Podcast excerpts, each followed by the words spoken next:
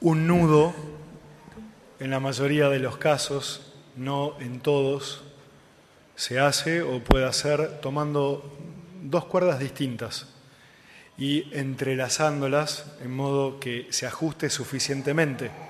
Así en general se hace un nudo. Para desarmarlo o deshacerlo se debería tirar de una de ellas solamente y el nudo se disuelve, desaparece. Hoy estamos ante un nudo donde se entrelaza la historia de Dios y los hombres. Y no es un nudo más, es el nudo central de la historia de los hombres, que debe deshacerse, resolverse en favor de uno o de los dos. Es el nudo central de la historia de los hombres y también el de nuestra historia personal, que debemos resolver. Sabemos que Dios en Cristo ha vencido en nuestro favor, pero no es suficiente. Es necesario que nosotros hoy, en estos días, hagamos lo nuestro y resolvamos esta tensión entre dos extremos. ¿Quién vencerá? ¿Nosotros con Él? ¿Él sin nosotros? ¿Nosotros sin Él? ¿Pero sería esto vencer o prolongar el nudo? Venció una vez y para siempre. Jesús en nuestro favor, para nuestro bien. Pero cada año se nos invita a tomar parte en esta tensión y renovar también nosotros nuestra adhesión o resistirnos. Es por esto que con el Domingo de Ramos hemos cruzado un umbral, es un punto de no retorno de la, Semana Santa, no podemos volver hacia atrás. Y entramos en la así llamada Semana Mayor. Y se nos invita a ver en esta semana este nudo y deshacerlo para renovar nuestra alianza con Él. Quisiera con ustedes ver tres nudos posibles para deshacer, para ver y para considerar a lo largo de todos, todos estos días, desde hoy hasta el domingo de Pascua cada uno tome el que quiera, o tal vez ninguno. Lo importante es que resolvamos esta tensión. Primer nudo, Jerusalén. Jerusalén en esos días era un hervidero de personas provenientes de distintos lados, condición y clase. Cada uno de ellos se encontraba allí por un motivo diverso, pero todos estaban invitados. Es que en Jerusalén se celebraba una fiesta de coronación del rey, aunque muchos no lo sabían. Se celebraban unas bodas, bodas de sangre, entre un esposo, Jesús, y su esposa, la iglesia naciente. Se celebraba la Pascua de Israel y todo se preparaba para el sacrificio de los corderos en el templo y la renovación de la alianza. De hecho, se encontraba en la ciudad Herodes y su corte parecido a un desfile de carnaval que, como curiosos, miraban los acontecimientos. Pilato también y todo el occidente latino como garante del orden.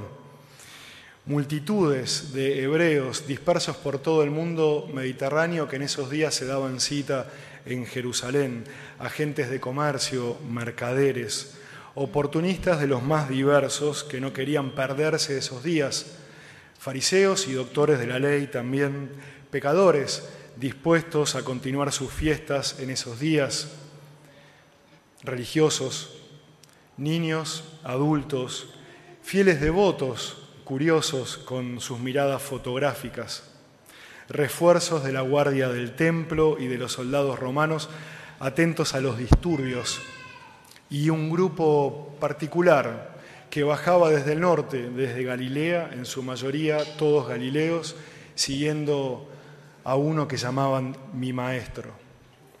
Jerusalén era un hervidero, porque se celebraban unas bodas de sangre, aunque no lo sabían, una coronación real, aunque Pilato y Herodes lo ignorasen, una Pascua eterna ante los ojos del templo y sus guardias, una alianza de paz entre Dios y los hombres.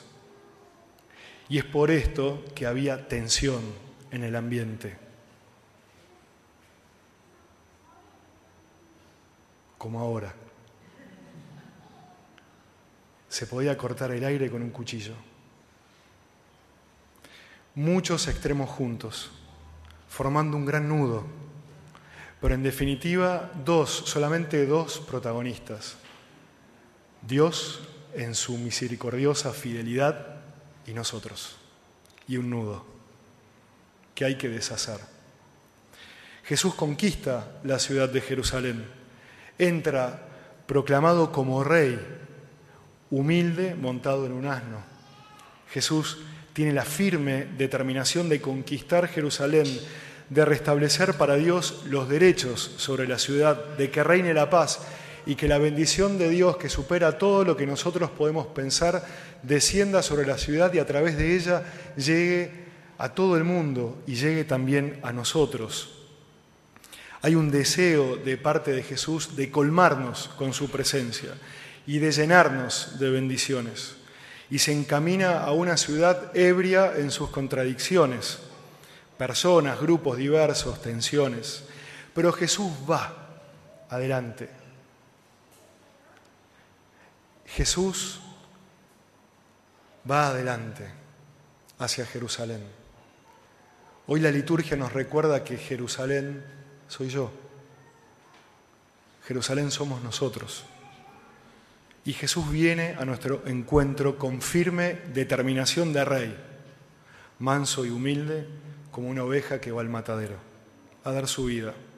Y las murallas de la ciudad las murallas de la ciudad de Jerusalén se pueden tomar de dos modos. Uno por asalto desde afuera y otro modo de que caigan las murallas de la ciudad es abriéndolas desde adentro. Abran las puertas, dice un salmo, levanten los dinteles porque va a entrar el Rey de la Gloria. Es necesario en estos días dejar que el Señor, el Rey de la Gloria, entre. Que podamos decir también nosotros, quiero Jesús que en esta Pascua vengas a mí, te doy permiso a que transformes mi vida, limpies mi corazón como el templo, me convenzas de cuánto me amás, de tu perdón y de tu señorío. Segundo nudo para deshacer.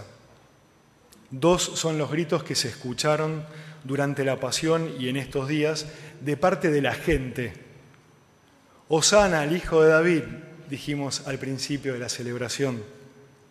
Y después, crucifíquenlo. Otro nudo. Estas contradicciones pueden ser mis contradicciones interiores ante Jesús. Lo reconozco como Dios, como alguien a quien escuchar, aprender y del que recibir perdón y vida nueva. Y por momentos puede que no quisiera saber nada de Él que lo rechace. Sin embargo, Él sigue adelante y va. Y dice, Padre, perdónalos, no saben, no ven, no quieren, pero tú me has enviado para que tengan vida en abundancia y no pienso volver atrás. Jesús viene a aplacar también nuestras rebeldías con la paz.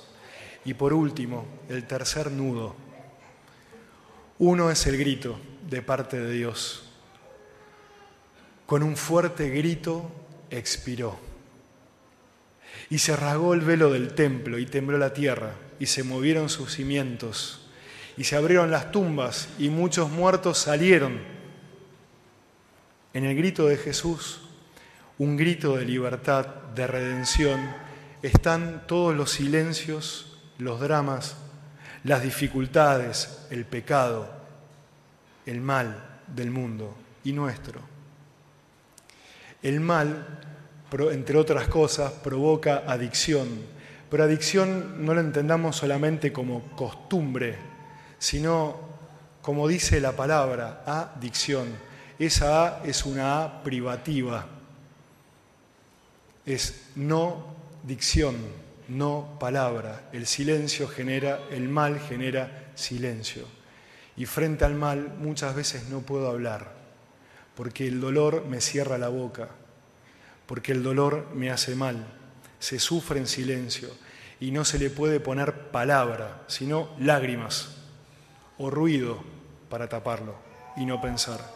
Y Jesús en su grito rompe el miedo del hombre preso por el pecado, nos libera en su grito, que no es el grito de un vencido, sino el rugido de un león.